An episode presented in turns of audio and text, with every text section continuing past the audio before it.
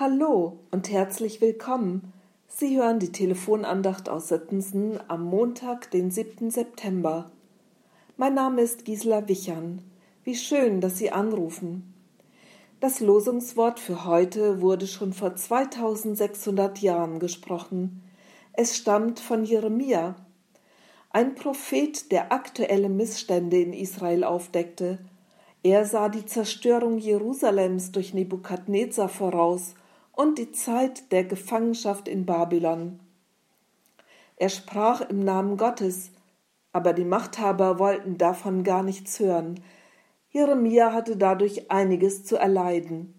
Jetzt saß er gefangen im Wachhof am Hause des Königs von Juda. Ob er diese geschichtlichen Abläufe wie in einem Film oder einem Panoramabild gesehen hat? Ich weiß es nicht. Aber ich frage mich, was hat das mit Jeremia gemacht? Warum ist er nicht verzweifelt an diesen Zukunftsvisionen und an seiner Gefangenschaft? Warum hat er nicht einfach geschwiegen? Dann hätte man ihn doch freigelassen. Jeremia hatte schon eine lange Geschichte mit Gott hinter sich. Er war sehr jung, als Gott ihn zum Propheten für die Völker beruft, so heißt es im ersten Kapitel. Gott sagt zu ihm, Du sollst gehen, wohin ich dich sende, und predigen alles, was ich dir gebiete.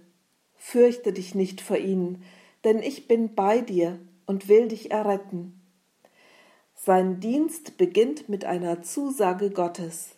Jeremia erlebt über die Jahre und bei allem Auf und Ab seines Lebens, Gott ist heilig und allmächtig er lernt Gott kennen als einen, der ihn versorgt und als den, der Heilung schenkt. Der Gott Israels ist jeden Einsatz wert. Dieser Gott ist bei ihm, auch in der Gefangenschaft. Jeremia betet in dieser Situation, Herr, du hast Himmel und Erde gemacht durch deine große Kraft und durch deinen ausgestreckten Arm und es ist kein Ding vor dir unmöglich, du großer und starker Gott, groß von Rat und mächtig von Tat. Und deine Augen stehen offen über allen Wegen der Menschenkinder. Jeremia sieht diesen großen Gott an und weiß gleichzeitig, dieser große Gott sieht ihn, ihn ganz persönlich. Von ihm wird er begleitet, egal was die Zukunft bringt, egal ob Menschen ihn verurteilen. So eine Sichtweise, die wünsche ich mir. Dabei muss ich an Worte des katholischen Theologen Henry Nouwen denken. In seinem Buch Du bist der geliebte Mensch sagt er, Lange bevor uns irgendein Mensch gesehen hat, hat uns schon Gottes Antlitz angeschaut, das von Liebe strahlt. Lange bevor uns irgendjemand weinen oder lachen gehört hat, hat uns Gott schon gehört, der ganz Ohr für uns ist.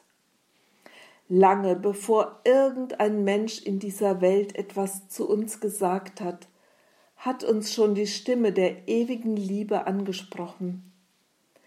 Unsere Kostbarkeit und Einmaligkeit erhalten wir nicht von Menschen, sondern von dem einen, der uns aus immerwährender Liebe auserwählt hat, aus einer Liebe, die von Ewigkeit her existierte und in alle Ewigkeit fortdauern wird.